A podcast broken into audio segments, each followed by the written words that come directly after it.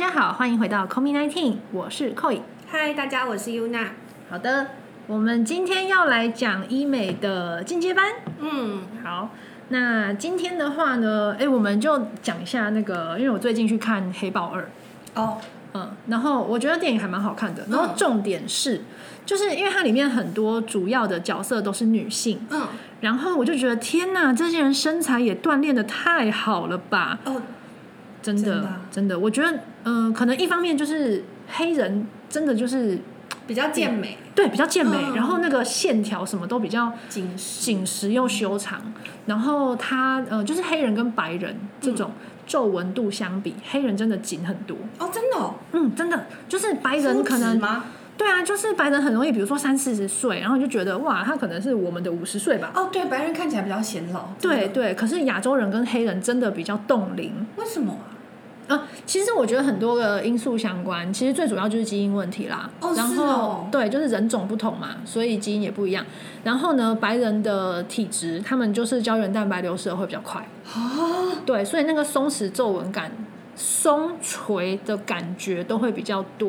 哦，长知识了。对啊对啊。然后你看，像那个呃，因为里面有几个角色，像黑豹的妈妈，就是她是一个、呃皇太后、母后，嗯类似这样的角色。她那个演员本人已经六十几岁了哎，然后她脸超紧的，而且她里面哦，简直就是一个那种宫殿华服的时尚秀。然后它有一些，比如说露肩呐、嗯。然后有手臂呀、然后甚至是有就是胸口这些，嗯，哦，它真的是保养的非常的得当，就是没有一丝赘肉，然后那个手臂举起来，哦，超级紧实的哎、那个肌肉都完全线条真的是非常的健美。然后另外还有几个角色，比如说像那个嗯 Okoye，就是朵拉亲卫队的队长，然后还有那个 Nakia，就是黑豹的情人，嗯，对，然后他们两个就是比较是那种武打型的角色，一个是亲卫队队长，嗯一个是一个呃特务间谍，嗯，然后他们在剧里面就是都穿那些战服，然后战服都是那种紧身衣哦，超贴身的，哦，太性感了吧？对，就是他，他完全是一种就是力与美的结合，嗯，对我觉得非常厉害，让我觉得哇，非常的向往，是是？就是我觉得很向往他们那种身形哎，哦，对啊，好，那我们今天呃医美的部分，我们就来讲一下就是瘦身跟体雕这件事情好了。好啊，好啊。好啊，那我们先讲瘦脸。大家有预算，其实通常第一件事情还是会放在脸上啦。嗯嗯，那呃，如果是一个瘦脸的客人走进来的话，那像假设如果是你的话，你会最在意什么？我自己的脸的话，我会最在意那个腮帮子。哦，腮帮子，对，对嗯因为我觉得腮帮子会让脸，我没有追求要那个锥子脸，嗯。但是腮帮子太明显会看起来线条很硬，脸会很阳刚，很 man。嗯，对对对对对，嗯。嗯你讲到一个非常重要的重点，就是像我们在评估男生跟女生的脸型啊，女生的脸就是比较走瓜子脸，嗯。嘿，那男生的脸的话比较有棱有角。嗯，对所以像你提到这个咬肌腮帮子的部分啊，嗯。女生多半进来就会希望可以打肉毒去把这个咬肌给打掉。嗯那男生就不一定，因为嗯男生通常会觉得说，哎、这样子有一种英雄气概的感觉，哦觉得他确实在分类上是这样，没有错。嗯那呃，以这个脸型的部分来说的话，因为最常听到的的要求就是他想要瘦脸，或是他想要小脸。对，那呃，每一个人的状况不一样，所以我们就会去评估他到底是什么样的问题。他到底是真的胖呢，脂肪的堆积多呢，嗯还是他的松感、垂感导致于他看起来脸大呢？还是说他就是一些肌肉太发达？比如说哦他会磨牙，嗯他很常吃口香糖、吃珍珠这一类的东西，然后导致于他脸型的部分咬肌会比较发达。那我们就分几个部分来看吼，就是呃，我个人会蛮喜欢从解剖学的角度去看事情。嗯解剖学的东西就是由深到浅，一一的去解决它。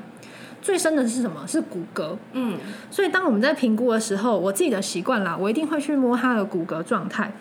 比如说，他天生就是骨架上面的问题，嗯哼还是说他诶有一些人可能下巴中线没有对得很齐，嗯哦，这个部分其实后续也可以用微整去做调整。哦，对，所以像比如说腮帮子，有的人这边骨头他转角就是很大坑，嘿，哎，那有一些人他骨头的问题只能削骨，那就不是医美的，那个就手术了。嗯，对，那就做很大。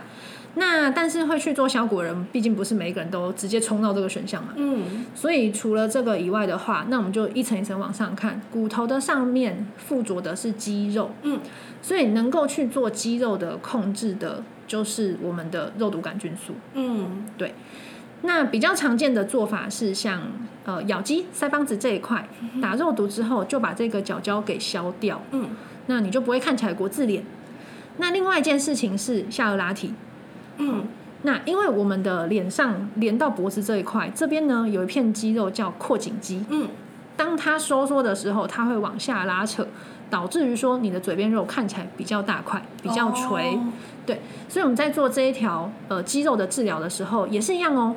我们就是打肉毒杆菌素去放松这一块肌肉，嗯视觉效果脸就会比较小。嗯那再来的话呢，我们就讲到说，呃，肌肉的上面，那就是一些皮下组织，然后更上面就是皮层嘛。嗯，皮下组织就是脂肪累积的主要的层次。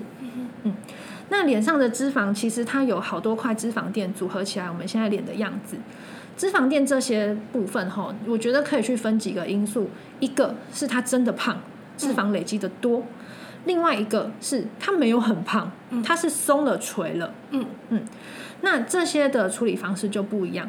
如果今天说哦，他真的胖，诶，那也许他做一些像电波类的疗程，嗯。他这个收紧的感觉会比较多，就是那种泡泡脸、肉肉脸，嗯。然后要变得紧实紧致这样子的感觉，电波会比较多一些。嗯。那电波的另外一个就是音波嘛，嗯，他们两个都是透过加热的方式做到拉提跟收紧。音波相对来说稍微便宜一点点，嗯，就是说有一点预算考量，或是你真的第一次做，然后你非常非常怕痛啊，等等等等，那你或许可以从音波开始。但是我自己啦，我自己首选还是会选电波。嗯嗯好，那另外一件事情就是我们刚刚有提到松垂的感觉，嗯嗯，那松垂的感觉这个部分呢、其实要做的就是拉提，尤其是韧带的部分，嗯因为韧带是抓紧我们各种组织最重要的力量。嗯那当我们的年纪在增长的过程中，胶原蛋白的流失就会让这些拉提的力量减弱。嗯所以你就会觉得说啊，泪沟啊，然后苹果肌掉下来啊，嘴边肉垂下来啊，然后下巴的轮廓线不明显啊，这些问题，这种松垂感很大一部分也是因为来自于韧带力量的减弱。嗯然后还有一件事情就是，其实你可以想象哦，在我们的呃皮下组织里面，它有一点像是一张很细密的立体的网子。嗯年轻的时候，这个网子力量很紧，所以你所有的组织都牢牢的附着在脸皮上面。可是年纪大的时候，这个网子就松了。嗯所以当这个网子松了的时候，这些组织就抛出来了，嗯抛出来了，地心引力就垂下来了。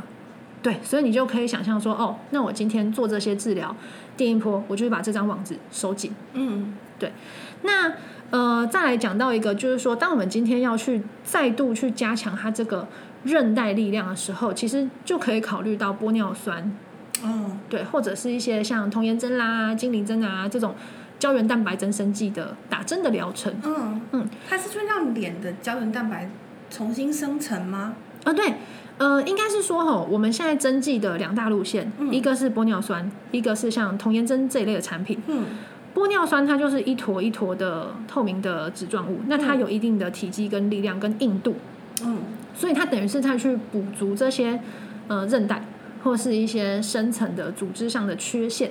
哦嗯，比如说我要打韧带的拉提，我要打泪沟、打苹果肌，把这些东西撑起来，哦或是有人是打下巴啦，嗯就是调整一些脸型比例的部分。嗯，那玻尿酸这个东西的特性是，它打进去之后直接膨起来到你要的那个样子，但它接下来随着时间慢慢吸收代谢掉。哦所以每一家的玻尿酸，它的维持的长度、时间长度不太一样。嗯那我自己基本上我一定是选择原厂产品，原厂的话大概可以撑到一年。嗯，好，那另外一个路线就是所谓童颜针，那它就是胶原蛋白的增生剂。这个东西它是粉状的东西，它泡成液状之后打进去，刺激你的皮层去生新生胶原蛋白，所以它也可以做到拉提跟体积填充的效果。差别在于它是一个比较渐进式的疗程，嗯。意思就是说，哎，我可能看你的脸型，我估估计你大概 total 的频数会落在哪里，假设四瓶、六瓶等等的，嗯。那我就是分配，大概在四到六个月的时候，我们每一个月每一个月都补一瓶、补一瓶、一两瓶、一两瓶这样子上去，那呃，你就会渐渐渐渐的去生长自己的胶原蛋白，然后在那样子的时间之后，达到你要的样子。嗯，那这样子的针剂它出来的效果，因为是你自己生出来的胶原蛋白，嗯所以它可以维持的效果比较久。哦，对，按、一般来讲，我就会大概抓个两年。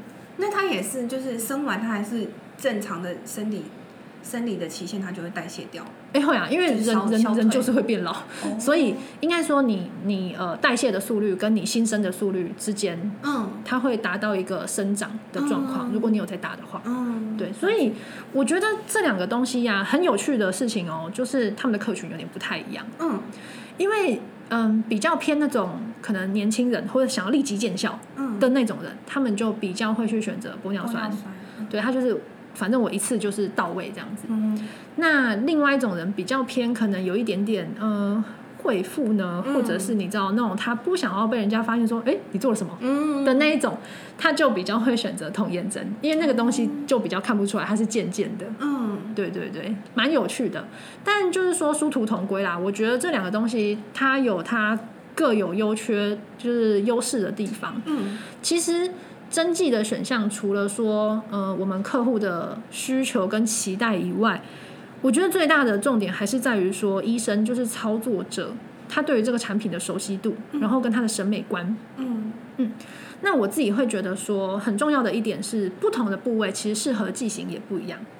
对，比如说像下巴好了，下巴我希望它硬，我希望它形状塑形到那样子漂亮的下巴，自然的下巴，那我就会选择硬的大分子的玻尿酸。那比如说像泪沟这样子的地方好了，嗯。因为眼周其实皮肤相对比较薄，嗯。那眼睛每天都要眨眼，会笑，会做表情，像这种很细致的地方，我就会倾向于选择童颜针，嗯。因为它不会有玻尿酸那种结节的感觉，嗯或是任何不自然的感觉，它比较不会有。哦，对，所以我就会比较推荐，呃，不同的地方可以放不同的产品。哎，我有一个问题耶，你像说打玻尿酸进去，它因为它就是有个东西会在这里嘛。嗯，那我之前看过有一个部落客，应该是金宝金金宝佛爷吧，哦哦哦，他好像就是因为鼻子，不知道我我是不知道他做了什么医美项目，但是他就是车祸之后鼻子就整个坏掉了，哦，那个是什么状况啊？哎应该这样讲。我记得他是有开刀的，哦。对，他是有做隆鼻手术的，哦，所以他可能有放鼻柱或者什么，所以造成他应该是有放假体。哦，对，然后鼻子这个东西呀、就是说，呃，鼻子跟下巴是最明显会去改变你脸型比例的东西。哦对，因为它立体出来就是脸脸整个会不一样，对，而且长度、翘度都不一样。嗯。然后鼻子吼，我真的是强强力建议，就是你如果真心要做鼻子，就是动手术，嗯。因为鼻子吼，你打玻尿酸或是埋线或者任何东西，其实它的效果都有限。是哦，对很多人会去垫三根，不是吗？对对对，可是垫三根久了之后，你会变娜美人，就是你的三根会很宽，就是对对对，哦然后它它其实也会代谢掉啊，嗯所以你一天到晚就是你每隔一阵子就要补打。嗯然后我自己是觉得没有那么精致啊，如果是我本人，嗯 对我就不会去做。嗯，然后呃，你说那个案例应该是因为他有放假体。那隆鼻手术里面最常见的一个问题是，就是后续的挛缩，所以你会看到有的人鼻、鼻孔很朝天，有没有？嗯就是鼻尖会被会缩上去，对对对，其实那个东西就是当然跟你整个过程啊、技术、后续保养这些全部都相关，嗯。所以手术就是要慎选。哦，对，所以那个是常见的副作用吗？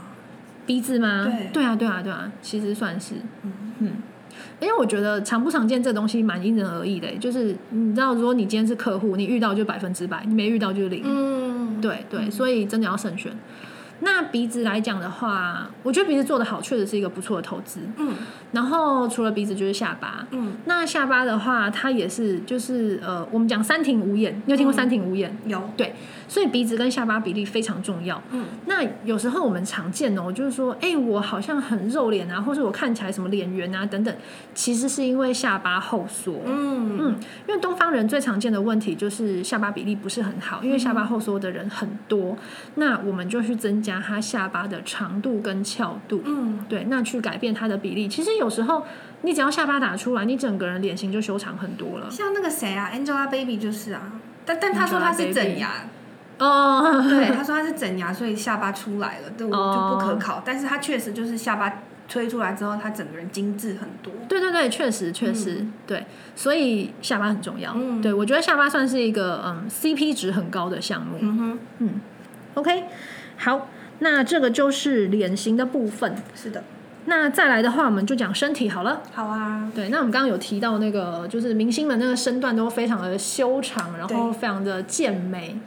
对，那所以说我们就来讲体雕这个东西。嗯那我必须先说，就是说体雕不是减肥，嗯，就是你今天如果真心想要做到减肥这件事情，你希望你的抽血报告上面红字都回归到正常范围的话，嗯这件事情你还是要靠饮食控制，嗯占大部分。大家都说七分靠吃，三分靠动嘛，嗯对，所以饮食控制最重要。但，嗯、今天你减肥或是你的体态会瘦哪里，会胖哪里，毕竟那个还是先天基因决定的。对有些人他再怎么瘦，哦，他臀部就是宽，嗯或是他再怎么瘦，他腰就是有两块肉下不来。嗯对，那这个时候你就可以用医美的体雕疗程来做一些协助。哦，嗯，我觉得它的概念是这样子，我觉得比较正确啦。嗯那一般来说，体雕我们大家都会希望说，呃比如说腰线啦，然后臀啦，然后宽的比例啊，这些是最多女生会去寻求的。哼哼，那呃，我们可以先来讲一下，就是在做临床上的评估的时候，我们也是会去看它。嗯，比如说你今天想要腰线是比较 S 型的，比较紧致的，嗯就说我们在做体雕的时候啊，如果说有的人他是可以接受手术的，那当然抽脂手术是比较一步到位的。嗯对，你可以借由手术的方式直接去决定说你要抽哪里，然后抽的范围比例是多少。嗯，可是手术毕竟是有风险嘛，比如说麻醉有风险，比如说抽脂这件事本身就有风险，因为它有脂肪栓塞的风险。脂肪栓塞是什么？哦，呃，脂肪栓塞就是脂肪它的一些小颗粒进入到血管，然后去堵塞到一些地方。这个是本来就有，就是可能体质就是会发生，还是跟手术的操作有关系？哦，都有关系。对所以有的人他可能体质就是这样，他就是会发生。没错，没错，像西方人也比较容易发生。哦，对，那就是你你没有碰到，你不知道你会发生哎。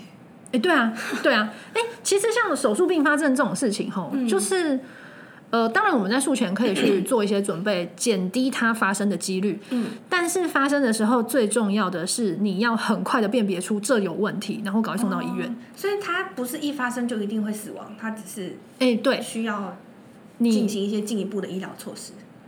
对对，哦可以这么说，就是有时候大家上网 Google 会看到什么啊，什么抽脂然后死掉啊啊什么的。呃，大家看到这个新闻的时候，因为因为我觉得现在媒体就是都讲的天花乱坠，很可怕这样。可是事实上，当我们去看的时候，你要去了解说，第一个，它是对麻醉药剂产生的不良反应。嗯那如果产生这种问题的话，它 vital sign 一定会变，就是心跳、血压、呼吸这些东西，血氧。那这个时候，其实我觉得很重要的一点是，现场的呃医护人员一定要马上反映出来这个有问题，然后赶快送医院。你不要现场自己在那边补半天，有时候你那个设备啊、器械啊什么就是不够，你就是需要更多的医疗资源协助，那就赶快送大医院。嗯。一个是对麻醉药的不良反应，另外一个就是真的是手术的并发症，比如说它有 embolism，就是脂肪栓塞的地方，它就是塞到哪里，它塞到塞到呃心血管了，它还是它塞到脑部的血管了，那脑部血管就是中风嘛，嗯。对所以这个都是手术并发症，嘿，所以这个东西就是因为因为现在其实呃可怕的新闻很多，对，然后机器的进步很快，嗯所以很多以前会做很大的手术，现在渐渐的被机器给取代。哦，嗯，所以大家现在要去做一些疗程，都会先以非侵入性的考量所以为主。抽脂的选择现在也被一些机器取代。对，比如说以前就是要做抽脂嘛，嗯。那现在可能会有比如说冷冻溶脂、嗯。镭射溶脂、嗯嗯，消脂针，嗯。这些东西。那他们的效果跟抽脂比起来，应该没有抽脂这么直接快速，对不对？对，以时间换取空间。嗯。嗯，比如说抽脂就是我做一次手术我就一步到位嘛，嗯。我要的只是后续可能手术后有一些修复期，要穿塑身衣啊等等等，嗯。巴拉巴拉。那但是呢，比如说我们讲冷冻溶脂好了，嗯。冷冻溶脂它就是利用低温的时候，脂肪细胞会自体凋亡，嗯把它溶掉，嗯，然后这些脂肪的碎片再借由我们的循环排出体外，多低温呐、四度 C。所以你其你其实住在冰箱里面，你就会达到一个减肥效哎、果。但是人没有办法住在冰箱里。可是可是国外不是其实很多气温都低于四度吗？对啊，对啊，可是可是你的皮肤不，就是你身体那一块不会是四度啊，因为你身体会很定嘛。对啊，对啊，所以它这个操作方式就是我们会有一个呃会吸起来你组织的一个杯子，就是它的探头。然后比如说好，我要受腰好了，那我就评估好，然后把这一块吸住，然后它接下来就会冷冷冻，也就是低温，嗯。嘿，维持那个低温大概半小时左右。嗯，然后它一次减掉的体积就会是这个杯子吸起来的四分之一。这么小对，所以它需要多次，可是这是安全的方法。哦，嗯，任何医疗行为一定都是要在安全的前提之下去追求有效的最大化。嗯嗯，所以我觉得安全还是非常重要啦。对，那这个部分的话，就是你就是以时间换取空间嘛。嗯那呃，不想做手术的人，嗯。那他做一些局部的体调，他就会来选择这样子的疗程。可是你看，像屁股这么大一个，他才吸一个杯子的四分之一，那要吸很多次哎。对啊，所以其实你如果说，哎、还是要看每个人的胖瘦程度而定。哦，有的人可能要很多次，嗯有的人可能一个回合就可以结束。，OK，那除了我们冷冻溶脂以外，也有其他的啦，比如说什么呃，镭射溶脂啊，嗯那些音波溶脂啊，这些机器，其实他们都是借由一些打击局部脂肪细胞，然后引起脂肪细胞的呃凋亡反应，嗯或者是发炎反应这个部分，然后来去做所谓溶脂体雕这样子那这。种非侵入性的溶脂方式是没有，就是没有恢复期，没有副作用。冷冻的话，它基本上就是局部可能会觉得麻麻的，因为你毕竟经过了一个低温，嗯然后可能会有一点点淤青跟肿胀感，哦，因为它会被吸附嘛。嗯，对那、如果是镭射的话，因为它走的就是能量进去的路线，所以你可能局部也会觉得痛痛的，哦，但基本上过了就恢复期就没有什么问题，大概一个礼拜左右就没事了。嗯，就跟做手术那种比较大的开下去，那感觉是一个。个中午午休就可以去完成事。嗯，对，可是也要看你的嗯脂肪分布的多寡，通常会预留个可能一个下午之类的。嗯对对，然后再来的话，就是大家比较常看到的，可能还有增肌减脂这个机器，嗯嗯，就是徐若瑄代言的那一台 M 嗯 Scout。那呃，其实现在除了原厂以外，台厂的机器也开始出来了。那增肌减脂是做什么呢？其实它就是做一些也是一样体态的雕塑。嗯那我觉得这样子的机器比较适合在什么样的族群？就是你你可能变来不能超胖，嗯你稍微有一点点肉肉，或是你还不错，然后你想要更有一些线条感，马甲线、腹肌之类的，嗯那它有点像是开一个外挂城市这样子。嗯因为我们今天知道，你今天要有线条，其实重点是什么？就是体脂肪要低，嗯肌肉的质量要大，嗯，那你就会有线条感嘛。嗯那练肌肉是一个，呃，有点累，然后甚至对女生来说可能不太容易的事情，就是长肌肉这件事。嗯所以你可以借由这样子的机器来做辅助。那这台机器的强项是什么？它主要用在腹部跟臀部。嗯嗯，那它就是说，在这个机器的作用之下，它会产生高频次而且很深度的收缩。嗯，它强迫你的肌肉密集的收缩，嗯这样子呢，就去创造肌肉组织它 hypertrophy 的效果，也就是我们肌肉的体积跟质量变大。那你看起来就是有线条感，嗯然后搭配上你皮下脂肪够薄的话，你的线条感就会更加明显。嗯那像我们那边的话，呃，就是除了一般人以外啦，嗯其实我也看过健身教练来做。哦嗯，对。那像健身教练这样的族群，他可能比如说他需要拍照呢，或是他有一些、呃场合需求，他想要让这个线条感看起来更加深刻，嗯，那他也会去选择这样子的疗程。那比如说我今天做手臂好了，嗯，那我的手臂做完这个运动，做完这个机器会跟运动完一样很酸吗？哦，呃，我可以分享我做那个腹部跟臀部的经验，嗯，因为目前这些机器它的 FDA 的合可是放在腹部跟臀部比较多。哦，对，那个手臂的探头国外有，但台湾还没进。嗯嗯嗯，嘿，那以腹部来讲好了，呃，我第一次做的时候啊，我能量没有办法开最强，大概开个六成而已。哦，它是可以选择能量，对，它能量可以调整。嗯，然后，呃，我隔天哦，肚子真的就是起床的那一个动作是会酸的，哦，而且它的酸跟你前天做那种五十个、一百个仰卧起坐不一样。嗯。自己做仰卧起坐啊，运动到的肌肉层比较浅一点，嗯，可是这台机器的优势是它的收缩可以达到很深，哦，所以对我来说那种酸痛感它是深的闷闷的那种感觉，嗯。对对对，那个感受真的不太一样，嗯，我觉得蛮有趣的。那臀部的话，臀部的酸感就没有那么明显，因为臀部本来就不是一个好练的地方，嗯。然后臀部的脂肪的皮下脂肪的呃厚度也会比较厚一点，嗯。所以那个感受度是不一样。但是，呃呃，组织的酸痛感跟你做起来有没有效，其实未必是正比。嗯嗯，并不是说你越酸越有效。嗯，对，所以就算你隔天不酸，你也不用担心。那为什么怎么样子的人能量可以开比较强？哦，其实我觉得分几个哎，呃，沙发马铃薯的类型的人，因为他神经肌肉的敏感度没有很高，嗯，所以那样子的人反而可以一开始能量就调很强。就一开始冲到百分百。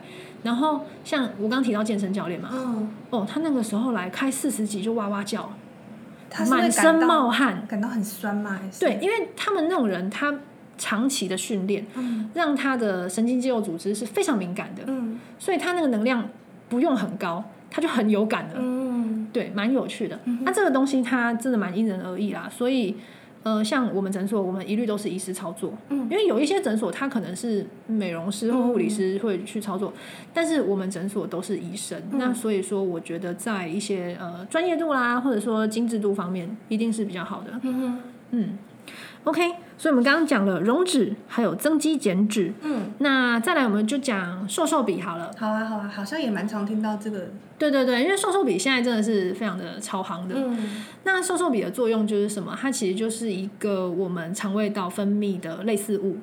这个类似物它会去抑制你的食欲，哦然后减缓这个肠胃道排空的时间，嗯所以它就是强迫让你身体吃的少。嗯嗯那我觉得瘦瘦笔，呃，它用在减肥，当然目前是一个 off label use，但是我觉得它适合的族群比较偏向是真的胖，嗯，内脏脂肪高，就是管不住嘴巴的那种。对对，这样子的族群，我觉得会比较适合。嗯如果说你本来就是一个体态匀称，你只是想要哪里多增加一点线条感的话，那它就不适合瘦瘦笔。哦，因为你不知道会瘦到哪里啊。因为瘦瘦笔主要减的就是吃东西的控制这件事情，所以呃，它确实可以做到部分减肥功效，但它针对的族群就会是那样子的人，需要克制嘴巴的人。嗯嗯，这是瘦瘦笔。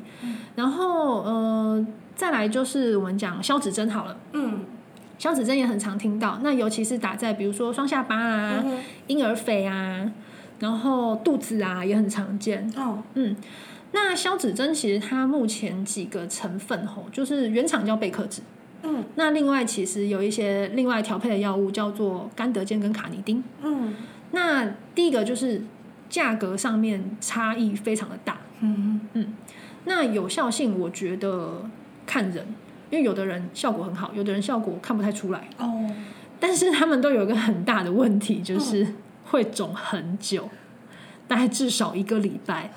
所以打哪里就肿哪里这样。没错，因为它这些药剂，因为它这些药剂打下去之后，它就是 induce 它局部的一个溶脂跟发炎反应，嗯所以它一定肿。然后除了肿以外，可能也会有一点点淤青的针孔，因为它那个部位就会扎很多针。嗯，好，所以呃，愿意接受这疗程的话，你就是要有心理准备。就是你至少之后反而还胖一个礼拜这样。就你那一个地方会看起来很肿，至少预留个我觉得一到两周比较保险。嗯对那但是最常见的就是像我们刚刚提到嘛，双下巴，然后你就会肿的跟那个安息教练很像。然后你如果打，有的人是打婴儿肥，嗯，然后就会跟那个塞满粒子的花栗鼠一样。那他有不能，比如说打完还在肿胀的时候不能运动啊，不能泡澡之类的吗？哎、其实访单上都还是会建议你就是休息啦，但是我、哦我个人是觉得还好，嗯对。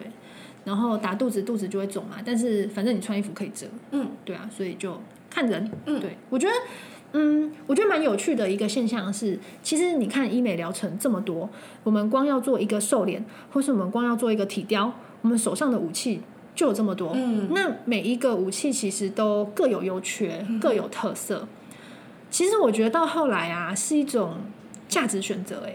嗯我做到现在这样子，我最大的心得是这样：有的人他想要快速见效，他不见得在意风险；嗯有的人他想要渐进自然，他宁愿跟你用时间换取这些比较安全的选项。嗯，对所以其实我觉得，当然除了本身自身的先天条件以外，很多是后续呃客户的价值判断。嗯对，这一点是我觉得职业到目前最有趣的一个地方。嗯嗯好，那 Yuna 还有没有什么有关于医美想要询问的呢？嗯，好像这些已经差不多了。嗯，好啊，好啊。那今天就是我们医美针对于瘦脸、瘦身这个部分的小小的解说。好，谢谢 Koi，好，大家拜拜。拜拜。